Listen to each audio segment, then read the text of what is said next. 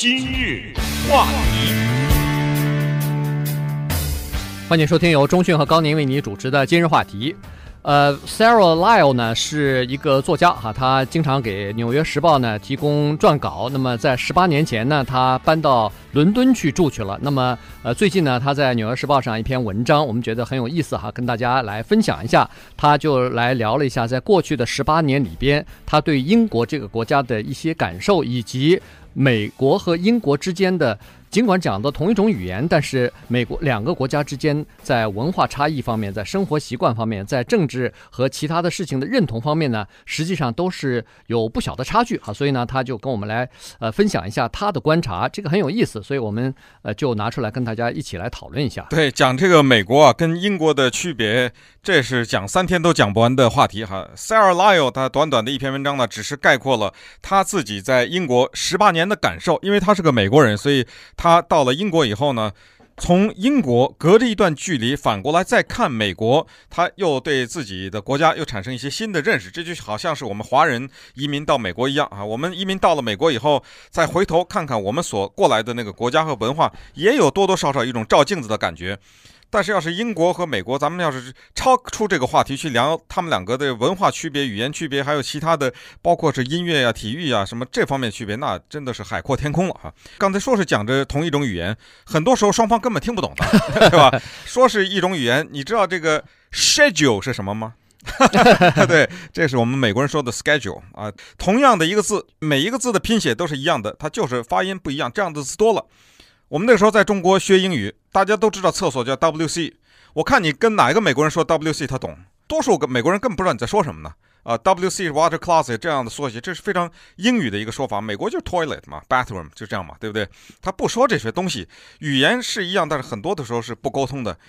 英国人在看着一种体育运动叫板球，那美国人很多也是根本看不懂这东西。呃，英国人非常的喜欢。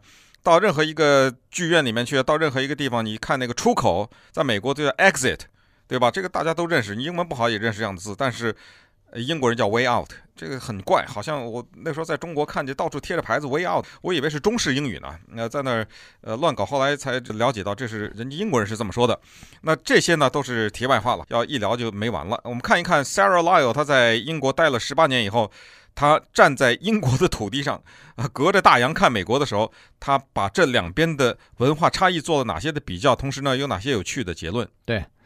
尽管过了十八年，他还是非常坦诚地说，他对英国这个民族、这个国家和这 这个国家的这个呃这个叫做真性情还是不太了解。这个没有办法，他说我怎么也还是想不通，为什么英国人见了面以后老是道歉啊？为什么？其实他真心里头并没有真正的。感觉到对不起你，但是他就喜欢呃道个歉啊，这个，然后呢，他说这个他也不了解为什么英国人老是这种一副冷冰冰的样子，尽管心里头呃汹涌澎湃的时候，但是好像面孔面色上看上去是波澜不惊啊，你看不清楚他到底内心的世界是什么。他同时也想不清楚为什么在呃这个英国的议会里边那些受着良好教育的议员们。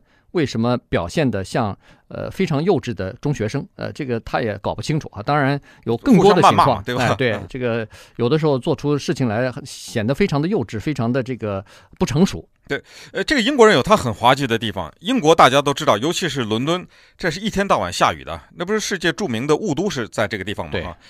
但是呢，他说英国人还是照例每一次看到下雨的时候。都脸上出现吃惊的表情，这个真的是让人不解哈。还有就是，第二次世界大战已经结束多少年了，还在那纳粹纳粹，老是这个不可以释怀哈。这件事情老是提这个纳粹这件事情，这也让一个来自于美国的这个记者感到蛮有意思的。还有就是。英国人，我们也知道，英国是几部分组成的哈。大不列颠共和国这个下面有爱尔兰、苏格兰，还有这个威尔士，哈，由这些组成的。当然，英国本身呢是 Britain 这一部分呢是比较大的一块。从地理上来说，英国人他看不起苏格兰人和威尔士人。给他们起了很多的外号！如果你要去深层的了解英语的这个语言当中给这些地方爱尔兰什么起的外号的话，那花了去了，那很多。而且呢，从内心当中基本上看不太起他们。这个对于美国人来说，我也不太理解。其实这个中国不是地方大，也是有一个地方看不起，另外一个地方也有这种情况嘛，哈，对，这是没办法的哈。他是，其实英国总的来说并不是那么大的一个国家，这你还看不起他，还看不起这个，这个也是一个让这个美国记者 Sarah Liles 觉得不解的地方。那么还有呢，就是这个英国人啊，他表面上绝对的保持着一种礼貌，对，非常的礼貌啊，彬彬有礼，在他们这个彬彬有礼的这个外表的下面呢，就是。你有的时候很难跟他们接近，这个大家也都知道。英国人比较不容易交朋友，嗯，这个也大家。美国人可能两秒钟交一个朋友，英国人你可能两年未必都能跟他交得上朋友，这个也是一个大家都知道的两边的文化差异。对，所以呢，他自己在文章当中也说过哈，他说他住在这个呃一个地方公寓里头吧，这个经过了多少年，他隔壁的那个人他依然呃。不熟悉哈，两个人就是，呃，恨不得是老老死不相往来的这种感觉。特别有意思。你看他的邻居，像是美国人，要不就打个电话，要不敲个门吧。对，这么多年来，十几年，超过十五年，他有一个邻居，他们之间怎么来往呢？写信，写信，你说这 你说滑稽不滑稽？对对，呃，而且也有来往，就是书信的来往，书信的来往，对，然后真的很有意思哈，然后见了面以后都是呃老是道歉哈，所以呢也没法跟人家来呃了了解，所以他过了若干年回到美国以后，特别的呃不习惯哈，就是说，哪怕是到一个地方去办事儿，或者是在餐馆里头，哎，人家就会主动的问你，哎，你家情况怎么样？太太多大了？小孩上学了没有？什么？呃，恨不得把你祖孙三那呃祖宗八代的事情全部了解清楚，然后就和你交朋友了。他呃这个逐渐的有点不太习惯了哈。但是呢，他说在英国待了一段时间以后呢，还是了解到了一些英美之间的差距。比如说英国这个国家，它在过去的十八年年里边越来越。向美国了，所谓向美国，就是首先在政治上逐渐的趋向这个右倾啊，那在政治上表现出来的这个右倾呢，就是要大幅的缩减社会福利。呃，然后美国也是这样子，然后呃，加强边境的这个检查哈，不让非法的移民进来，然后移民呢政策要开始收紧，同时呢，呃，尽管英国这个地方，尤其在伦敦这个地方，这是一个国际的这么一个大的熔炉一样的哈，来自于世界各地的人都有，其实就像我们洛杉矶。但是他口口声声扬言要退出欧盟啊！对，呃，英国人有他骄傲的地方，这个大家必须了解哈。这个很多人也都知道，英国人的骄傲是了不得的。现在的英国人为什么骄傲？他们为他们的全民健保骄傲。你怎么知道他为他们全民健保骄傲？看奥的奥运会开幕式了吗？对吧？对对，对，他那个全民健保是奥运会的一部分。他说，不管是保守派还是自由派，英国人都是为自己的全民健保而骄傲的。反过来，他们不理解。像美国这样的一个国家，为什么几千万人可以没有保险，付不起最基本的医疗保险？这个他们不理解。还有就是他们不理解美国为什么可以有枪支泛滥，而且呢，就是每一次开枪啊，在美国都有这么一个呼声，就是认为枪支还就是管得太严了。如果让全民都有枪的话，可能这个犯罪率会降低。他们对美国人的这种心态也是万分不解。因为在一九九六年的时候，苏格兰有一个家伙发疯一样的枪杀了十六个孩子。从那以后，英国人再想拿到枪比登天还难，嗯，就是一般老百姓根本没有办法禁禁枪了，完全没有办法拿到枪。那么稍等会儿呢，我们再看一看一个美国记者在英国待了十八年以后，他对两个国家文化的观察和得出的哪些结论。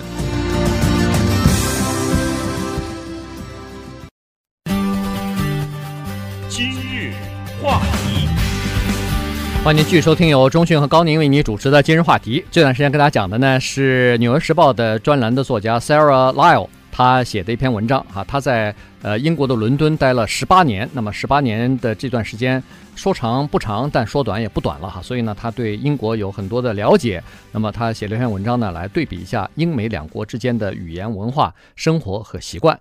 呃，他就说了，现在这个英国啊，是处在一个非常尴尬的这么一个呃地位当中啊，或者说是一个历史时期，因为英国曾经是这个呃，这叫什么？太阳永不落国哈，这个曾经是世界的头号强国，所以逐渐的衰败之后呢，它这个素昧以前的这个呃素呃以前的这个辉煌已经不在了，它呢仰慕，同时也消耗着美国的文化，但是呢却。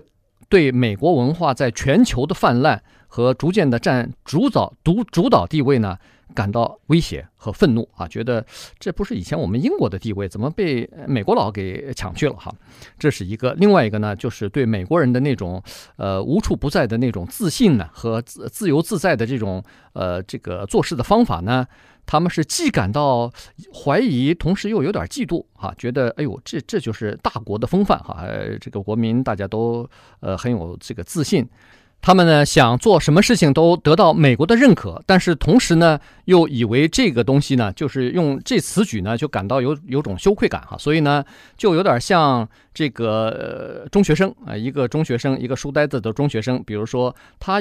当有的时候呢，特别不愿意给一些就是在学校里头呃混得风生水起的这些呃这些呃学生呢同学做作业，但是同时又怕这些学生不理他们，所以一直在处于这种矛盾的呃环境之中。对，英国人对美国的不理解是很多的哈，这里面有着爱恨交织，还有着嫉妒的成分。比如说，英国人不理解美国的这么一种风俗，比如说在家里面请客，来了一些客人。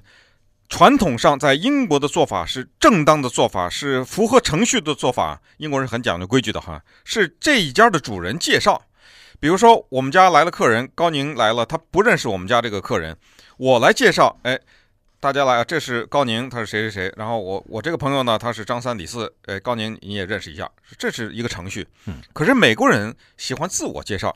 哎，你好，你好，我是高宁，什么什么啊？哦哦，我是 Michael，我是这个 Kevin，我是 John 啊。美国人是自己介绍，这个简直是太司空见惯的一件事情了。结果 Sarah Lyle 在英国碰到一个很尴尬的事情，他带着他的一个美国朋友去一个英国人家做客。这美国朋友大大咧咧，Hi，I'm Stephen Bailey，过去就自我介绍。结果人家那个英国人给他个脸色，哎，对他说：“你该不是跟我开玩笑吧？因为什么？因为你怎么会自我介绍？由这家的主人介绍你给我嘛，对不对？你怎么自己就是过来了？所以那个人英国人以为他开玩笑。反过来呢，英国人对美国人的肤浅呢，那是毫不掩饰的。英国人不理解为什么在美国的政治舞台上，一度曾经出现过这么一个副总统的候选人。”他以为从他们家的窗户可以看到俄罗斯，这个副总统的这个无知的程度，大家可能都听说过。Sarah Palin 当他跟那个 John McCain 的副总统后来谈话的时候，他不知道世界上有南韩、北韩是什么区别，他不知道啊，他不知道三八线什么，他都不知道。更可笑的是，后来拿了一张地图来让他指德国在哪儿塞尔皮林都指不出来德国在哪儿。这么一个人，他可以摇旗呐喊去做副总统的候选人，而且还有这么多人的支持他，这个英国人太不理解了，因为他们认为政客他有最起码的要求就是你有一定的知识嘛，对不对？所以这个也是人家。他们看不起美国人的地方，对，那看不起美国人的地方还有一点，就是在二零零九年的时候，英国的首相 Brown 来访问白宫啊，在来白宫进行访问的时候，双方都要交换呃礼物嘛，这是国家元首之间的交换礼物。呃，那个 Gordon Brown 呢带来的是呃。